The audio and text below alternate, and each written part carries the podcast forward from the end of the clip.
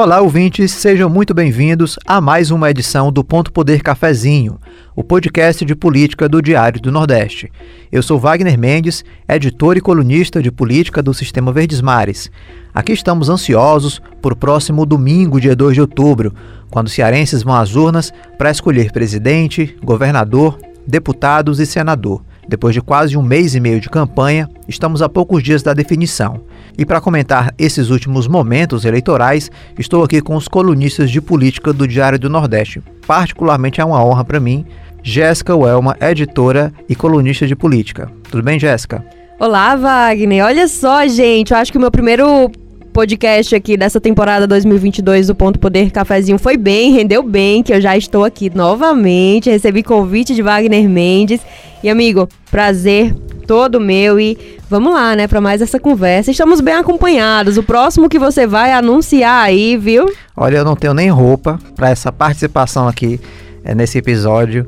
É, William Santos, colunista de política do Diário do Nordeste, apresentador do Ponto Poder. Olá, Wagner, Jéssica. Olha, a honra é toda minha, viu? Eu quero dizer para quem tá nos ouvindo que ele tem roupa assim. Os dois, aliás, estão muito bem vestidos aqui ao meu lado. Uma honra estar ao lado de Wagner e de Jéssica pra gente bater esse papo. Muito bem, time montado. Então a gente vai comentar o que, que nós vamos abordar no episódio de hoje, que é essa reta final de campanha muita coisa acontecendo, pesquisa, debate, enfrentamentos, né, visitas que a gente pode comentar aqui. Pois é, essa última semana foi movimentada. Em um resumo que a gente pode dar aqui para os nossos ouvintes, é que nós tivemos a primeira aparição né, da governadora Isolda Sela na campanha eleitoral, anunciando apoio ao candidato do PT, é o Mano de Freitas.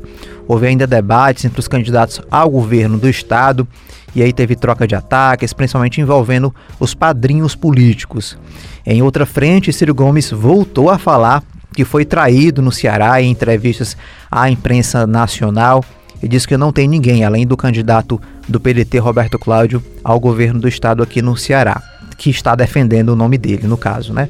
Até o prefeito de Sobral, Ivo Gomes, irmão caçula de Ciro, acabou se envolvendo aí num embate. Na oposição tivemos ainda Capitão Wagner pregando o voto caladinho, né? A estratégia também que já foi usada na eleição municipal de 2020 em Fortaleza. E como tudo isso impacta nas eleições do Ceará para o próximo domingo? É o que nós vamos discutir nesse episódio de hoje.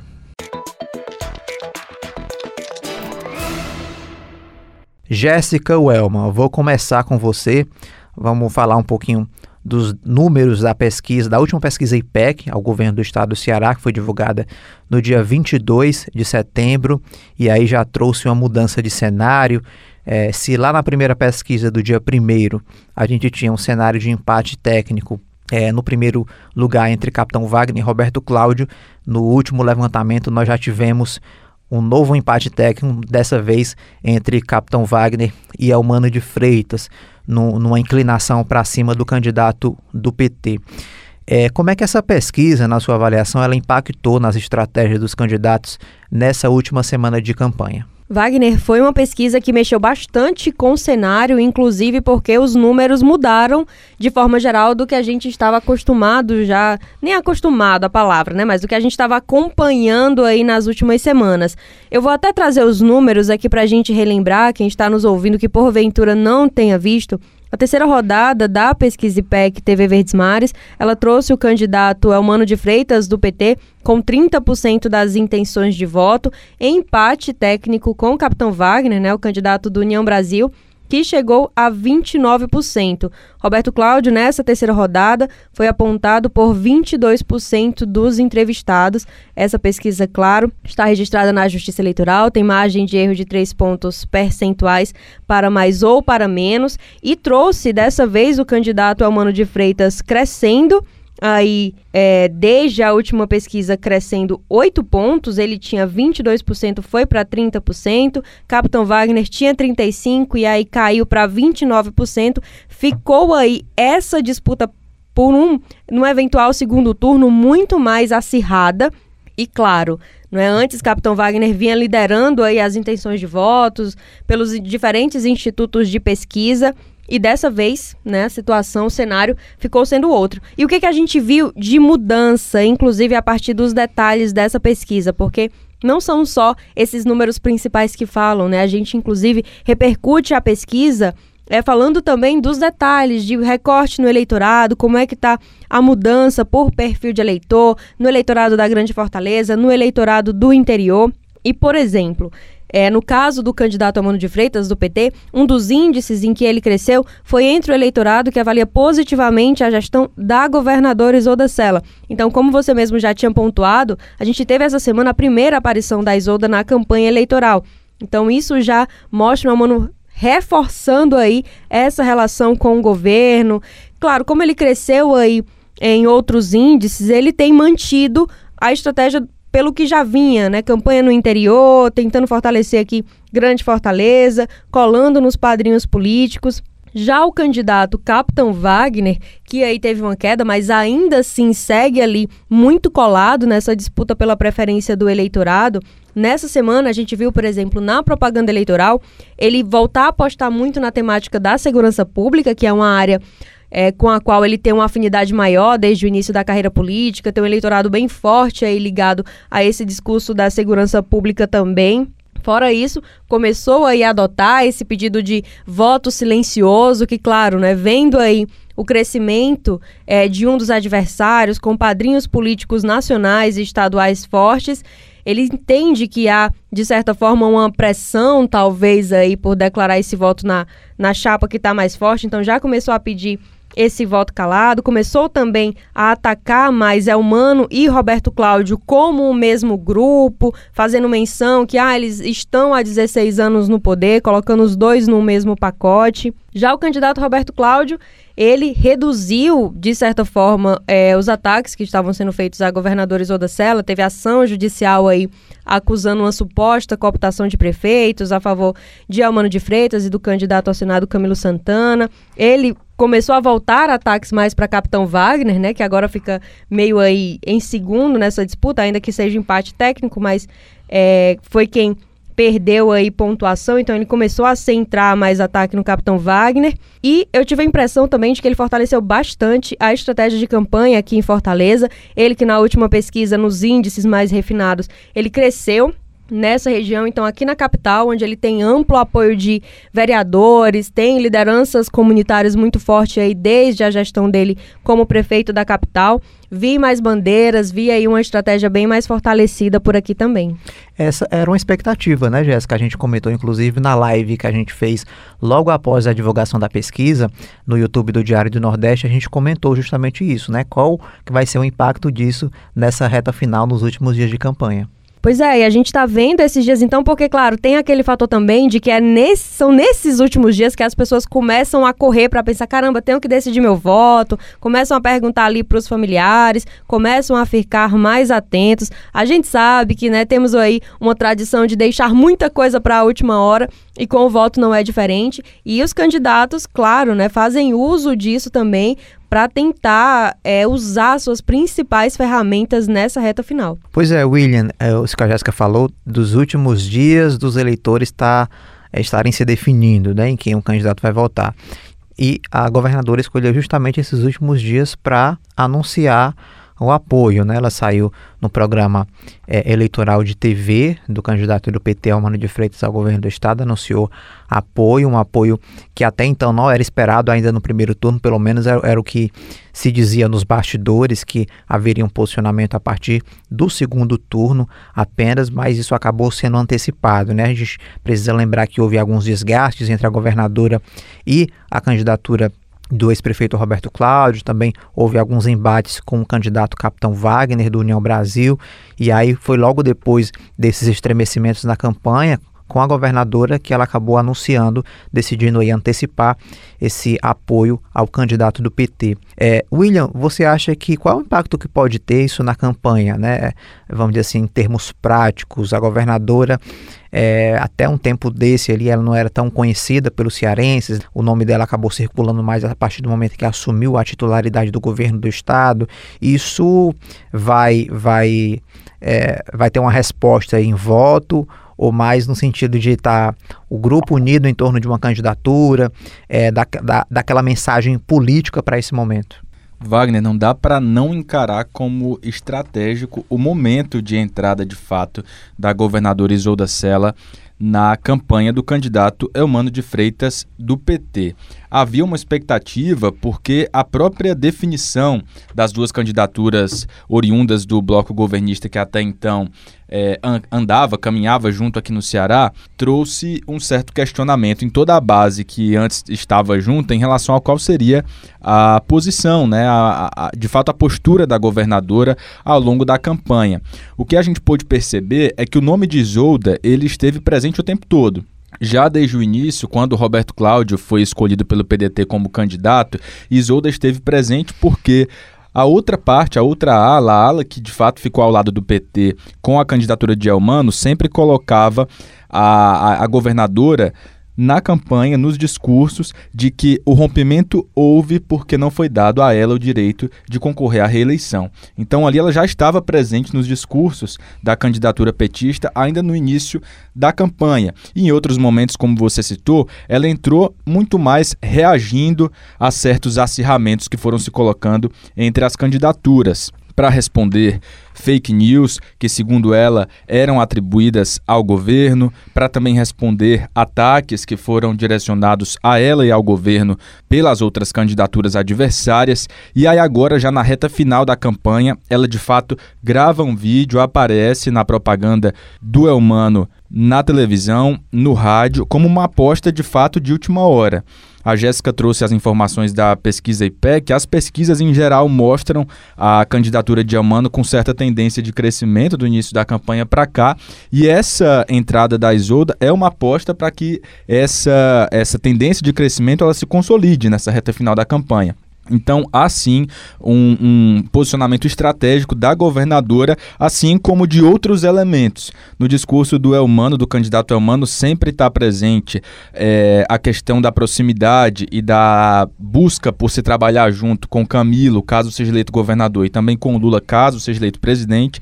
Inclusive, o PT anunciou hoje, a gente está gravando essa conversa numa quarta-feira, faz pouco tempo que o PT confirmou que o ex-presidente Lula vai estar no Ceará na próxima sexta-feira, já no finzinho de fato da campanha, no encerramento da campanha, para se juntar a esse esforço do partido nesse sentido de tentar aí, de fato, colocar mais pontos à frente na candidatura do Elmano a poucos dias da eleição, Wagner. A expectativa, né, William, é saber se a governadora vai estar nesse palanque. Afinal de contas, ela já anunciou o apoio na televisão, ela já declarou isso nas redes sociais. Não seria nenhuma surpresa se ela tivesse nesse palanque, né? Não seria uma surpresa, inclusive porque vários nomes bastante próximos da, da governadora já estão presentes e estão indo a caminhadas, estão nos palanques é, liderados por Elmano e por Camilo ao longo da campanha, há aí a pergunta, né? Se de fato Isolda estará presente, se estiver, eu diria que seria talvez o, um último ato que reuniria todos esses atores políticos aí na busca de, de tentar alavancar um outro resultado para Elmano de Freitas. Falamos de Elmano, agora vamos falar um pouquinho de Roberto Cláudio, Jéssica Welma, é, muitos episódios, é, alguns desgastes que a gente já vem acompanhando desde a época da pré-campanha, desde a definição da candidatura do partido, né, que envolveu aí a governadora Isolda Sela, o ex-prefeito de Fortaleza Roberto Cláudio. Logo em seguida, aquele racha interno, a gente percebeu que ele permaneceu em relação a recursos, né, é, recursos para a campanha de, de deputados que o partido não repassou, houve ali aquela polêmica, e agora, mais recentemente, o prefeito de Sobral Ivo Gomes, é, nesta quarta-feira, ele publicou nas redes sociais uma série de posts já cutucando ali é, até então aliados, né, vou colocar esse aliados entre aspas, acabou sobrando ali para o candidato do PDT, Roberto Cláudio, para o vice, né, Domingos Filho, a candidata ao Senado também, Érica Amorim, e o presidente do partido no estado, o André Figueiredo, que é candidato à reeleição à Câmara dos Deputados. Segundo o prefeito, eles não estariam reunindo esforços para a campanha do Ciro aqui no Ceará. Ele faz uma série de, de prints e publica, é, meio que mandando to, a, o, o internauta procurar onde é que está o Ciro aqui nessas publicações, né? Que empenho é esse? É, de fato, eles vão estar tá nessa. É, é, eles estão realmente trabalhando pela campanha é, do Ciro aqui no Ceará. E isso acontece, né, Jéssica, no momento em que o Ciro tem dado declarações nacionais falando que foi apunhalado pelas costas, que está abandonado aqui no Ceará. Pois é, nesse caso é um crescimento da atenção toda em torno do Ciro. Não é nem exatamente falar do candidato Roberto Cláudio, mas acaba respingando porque Ciro é o grande fiador aí de toda essa candidatura do PDT, padrinho político do Roberto Cláudio aí é, de, de amplitude nacional. E os desgastes que a gente viu ainda na disputa interna do PDT para decidir a candidatura, eles foram se acumulando, acumulando. A família em si, né, os irmãos aí Ferreira Gomes tentaram evitar tornar isso público, mas nessa semana acabou que não foi mais possível e nesses últimos dias esse acirramento veio à tona. Vale a gente lembrar que desde o racha é, pouco antes do racha, inclusive, a gente já tinha Cid Gomes muito desaparecido desse embate todo. Até hoje, assim, há muitas especulações sobre esse sumiço, mas aí havia aquele momento em que tal hora era Ciro Gomes falando pelo Cid, depois era Ivo Gomes falando pelo Cid, e ninguém sabia de, de por qual lado ir, porque quando pendia mais para o Ciro, era um apoio mais pro Roberto Cláudio, quando pendia para o Ivo, era como se Cid tivesse pro Isolda.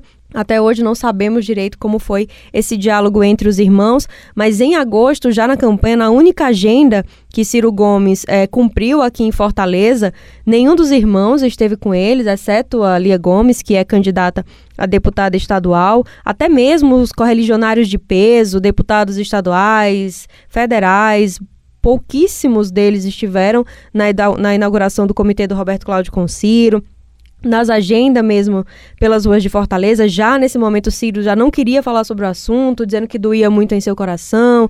Começou aí a, a fortalecer o discurso de que houve deslealdade, houve ingratidão aí com acusações ao, ao ex-governador Camilo Santana. E acontece que isso foi, inclusive, ganhando um cenário nacional também, porque nas entrevistas do Ciro, enquanto candidato a presidente da República, ele sempre fala do Ceará, por exemplo, para destacar os números da educação. E as questões políticas aqui no Ceará, ele tenta evitar, mas mesmo tentando evitar, ele tem dado declarações que são muito cruciais. Ele falou, por exemplo, ter sido apunhalado pelas costas, voltou a falar de traição. E aí, eu acho que o cenário se acabou ficando mais intenso mesmo nessa semana, na segunda-feira, quando ele deu uma entrevista ao Flow Podcast. É, sobre o Ceará, ele falou que os sentimentos eram. Ele falou sobre os sentimentos serem muito sofridos em agosto ainda. Deixa eu resgatar aqui a frase dele lá ele no também Flow. chegou a dar uma entrevista à Record, né, agora, foi questionado sobre a questão do o, o, cenário no Ceará e ele preferiu não responder, disse que ainda doía muito no coração. Ele tem adotado é, geralmente não, essa, essa, essa coisa de doer no coração tem sido nessa linha, né? Mas ele falou que, a, dizendo, abre aspas aqui do Ciro, dei minha vida ao povo cearense, algumas lideranças todas que eu ajudei a formar se reuniram e meteram a faca nas minhas costas, me traíram, estou lá sem ninguém me defendendo. Sem ninguém não é verdade, disse ele, né? Botou aí como exceção é, o ex-prefeito Roberto Cláudio colocou apenas Roberto Cláudio como exceção e acabou que aí isso pesou. No mesmo dia que o Ciro fez essa declaração, eu já estava inclusive fazendo um levantamento para publicar na minha coluna sobre o apoio dos deputados federais e estaduais do PDT que são candidatos à reeleição. Porque para a gente que fica acompanhando aí com frequência esses perfis, dá para perceber que há muito pouco apelo pelo nome do Ciro Gomes, diferentemente do que você vê em outras campanhas envolvendo candidaturas nacionais. Então você olha nas agendas de boa parte dos pedetistas, principalmente no interior, e não tem adesivo de Ciro em camisa, não tem bandeira, não tem post em rede social, são bem poucas as exceções. E o Ivo, nesta quarta-feira, que é inclusive esse dia que a gente está gravando, né, aqui a nossa conversa, ele resolveu ir para as redes sociais colocar em xeque o apoio não de deputados, que era o que eu já tinha feito para a coluna, mas da chapa do Roberto Cláudio. Aí colocou lá uh, um post do, do Instagram do Roberto Cláudio, da Érica Amorim, do Domingos Filho e do presidente do PDT, né, o André Figueiredo, e colocou também um print do perfil do Cid.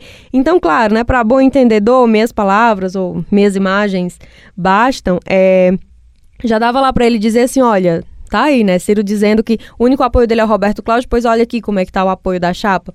Já quando você olha lá no print pro perfil do Cid, tem Tem vídeo do Ciro, tem post em apoio, inclusive Cid Gomes que voltou a aparecer publicamente adesivando carros é, a favor de Ciro. O próprio perfil do Ivo tem, na, na última sexta-feira, registro de, de bandeiraço, com bandeiras lá pró-Ciro, toda uma campanha. Isso na mesma sexta-feira, em que pouco antes, Cid, Ivo Gomes, o esposo da governadora Isolda Celo, Viveu Arruda, fizeram fotos com Camilo, andaram com Camilo lá pelas ruas, mas ainda assim, os irmãos têm tentado ali demonstrar que estão fazendo campanha é, pro, pro Ciro, mas logo, pouco após o post dele, o presidente do PDT foi lá rebater, perguntando se o Ivo estava com remorso, dizendo que ele não estava envolvido na campanha do PDT, por isso nem sabia como que eles estavam defendendo a candidatura. Já Roberto Cláudio através da assessoria, disse que isso não dizia respeito a ele, mandou vários posts aí em defesa é, do Ciro, que já teria feito em outras ocasiões. O Domingos Filhos não se pronunciou, né, pelo menos por enquanto, sobre isso. Enquanto a gente grava, ele ainda não tinha falado nada.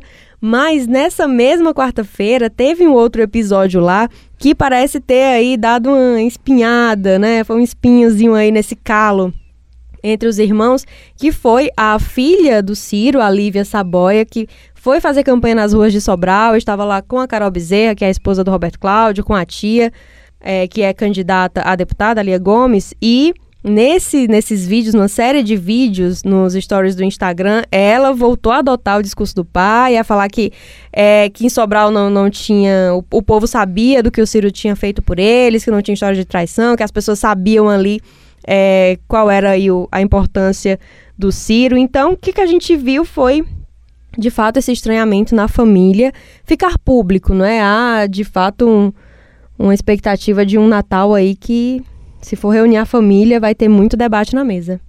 É, Jéssica, é, algo que eu percebi também é o beleza que o Cid e o Ivo estão fazendo campanha ali pro pro irmão, né? Aqui. Só que essa campanha ela não saiu de Sobral, né? Dá a impressão que estão falando ali para convertidos no município. Né? A gente sabe que é, não é todo o eleitor de Sobral que vai votar no Ciro, né? Mas é, é, a cidade dele, é onde, ele, onde eles fizeram carreira política.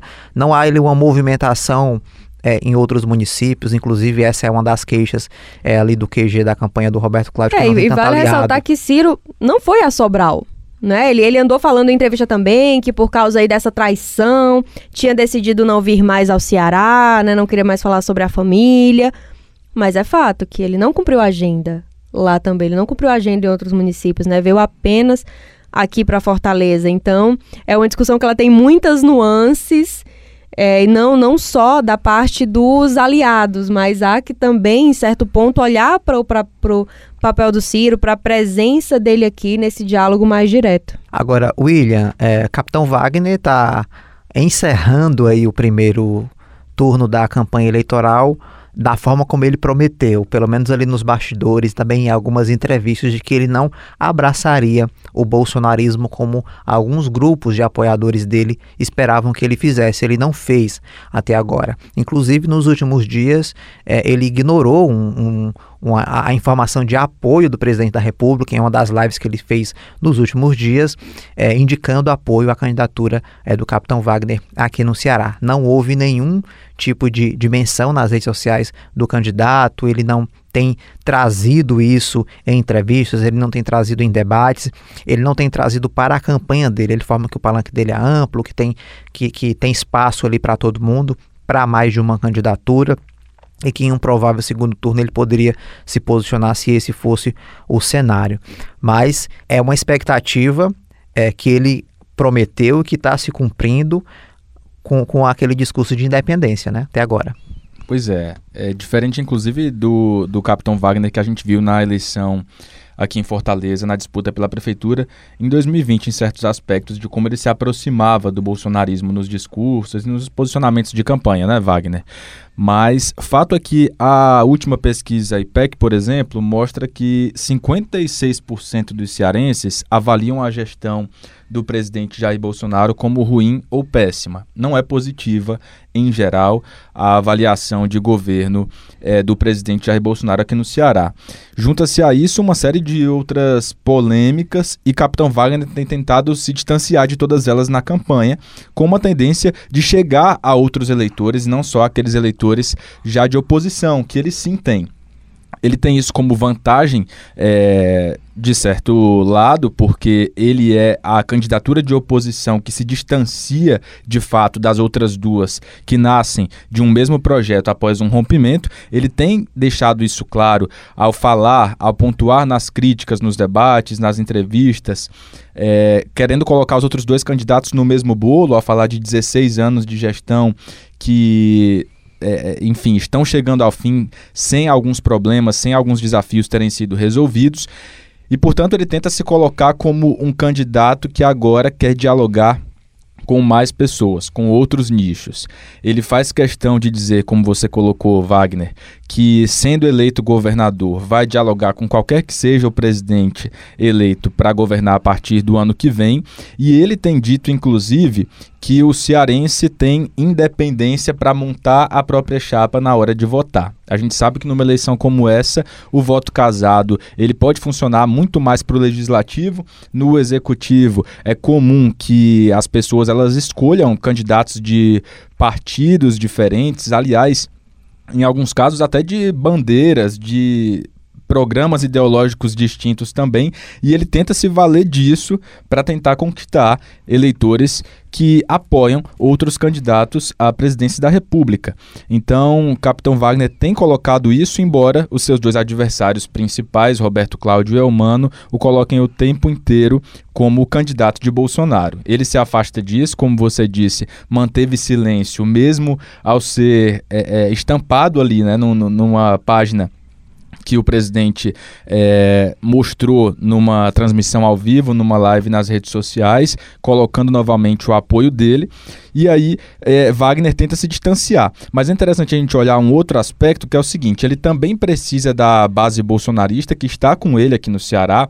Então, os candidatos a deputado federal, deputado estadual que são aliados de primeira ordem do presidente apoiam Capitão Wagner. Ele chegou a estar ao lado de algumas dessas lideranças ao longo da campanha e, e, o desafio dele é, embora o discurso seja de distanciamento, ele está ao lado dessas pessoas que defendem sim Bolsonaro e que estão fazendo campanha direta para o presidente aqui no estado. Então, embora ele coloque na palavra, na campanha, muitas vezes um distanciamento e uma independência, surge aí uma contradição em relação às relações que, que ficam evidentes na campanha e que ele vai precisar mostrar o que, que vai prevalecer caso seja eleito. Né? Se vai conseguir manter esse discurso de fato ou se as cobranças, inclusive, dessa base bolsonarista vão pesar em eventuais decisões caso ele ocupe o Palácio da Abolição. Minha gente está acabando, né? Poucos dias aí para o grande dia, dia 2 de outubro, próximo domingo, dia que os brasileiros e aqui a gente fala da campanha eleitoral no estado do Ceará e que os cearenses vão às urnas decidir é, dia importante aí para nossa democracia, né? E olha só, até um, há uns dias atrás parecia que estava longe, mas está chegando esse momento. De fato, quanto mais perto, mais gente começa a se inteirar, buscar informações sobre os candidatos. É isso que a gente tem que fazer mesmo, né? Essas discussões. Números de pesquisa por si só não, não falam muita coisa, assim, a gente precisa sempre analisar os cenários, perceber aí o que está por trás de cada estratégia, quais são as propostas também, não é o que vai para além dessas relações políticas, o que é que se tem de prioridade. E esse é o momento, né, de a gente exercer aí esse direito ao voto, conquistado há muitas lutas aí para isso e é o momento de a gente agora focar mesmo energia nessa reta final. Pois é, Jéssica, essa é uma eleição acho que diferente em muitos aspectos. A gente pode lembrar, por exemplo, que o número de eleitores jovens cresceu. Teremos mais jovens, as pessoas que vão votar pela primeira vez. A expectativa é de que mais pessoas de 16, 17 anos possam ir até as urnas. E é uma eleição também que vem depois de um período muito difícil de pandemia que eu acho que serviu para a gente colocar muita coisa em perspectiva e pensar prioridades como sociedade que foram pautadas nessa campanha e que eu acho que vão também ser colocadas na balança quando o eleitor for até a urna para depositar o voto. Então eu acho que é uma eleição diferente nesse aspecto e que certamente quando a gente for observar o comparecimento, a abstenção e o comportamento do eleitor, a gente vai poder trazer outras leituras, né, do que que essa eleição ela vai nos representar para além dos resultados das urnas mesmo. É isso, gente. Nosso episódio está chegando ao fim. A gente vai voltar logo depois é, do domingo, né, logo depois do primeiro turno, com alguns números, resultados e análises do cenário aqui no Ceará e também no país. Queria agradecer mais uma vez a participação dos meus amigos, dos meus colegas aqui de trabalho, Jéssica Welma. Wagner, obrigada novamente pelo convite. Obrigada a todos que acompanharam mais esse episódio do Ponto Poder Cafezinho aqui até o final com a gente. Vem muito mais por aí, hein, gente? Tá chegando o dia da eleição, mas depois a política segue. A gente ainda não sabe se vai ter segundo turno, se, como é que vai ser o cenário todo. Então sigam atentos aí que Ponto Poder Cafezinho volta na próxima semana com mais informação. E o William Santos, a gente vai trazer cada vez mais aqui, viu, William? A gente vai tirar você ali do seu expediente para conversar um pouquinho com a gente também. Muito obrigado. Pode me chamar, viu, Wagner? Que eu venho sim. É um prazer, uma alegria dividir aqui o microfone com vocês, com quem está nos ouvindo, que também vai fazendo parte dessa conversa e está presente no podcast que já reuniu tanta gente boa que eu admiro ao longo da campanha, viu? É sempre um prazer, pessoal. Bem, essa edição do Ponto Poder Cafezinho vai ficando por aqui e para quem quiser acompanhar nossos próximos episódios, estamos no Spotify, Deezer e Google Podcast. Basta se inscrever em qualquer uma dessas plataformas que toda sexta-feira teremos um episódio novo do Ponto Poder Cafezinho para você. Lembrando que teremos uma programação especial nos veículos do Sistema Verdes Mares no próximo domingo. Além da cobertura em tempo real, haverá transmissão no Sinergia na Verdinha, na TV Diário e no site do Diário do Nordeste, de 7 e meia da manhã até às 11 horas. À tarde, a transmissão começa às 13 e segue até às 10 horas da noite. Esse podcast tem a apresentação de Wagner Mendes, a produção de Igor Cavalcante e Luana Barros. A edição de áudio é de Beatriz Irineu. Até o próximo episódio.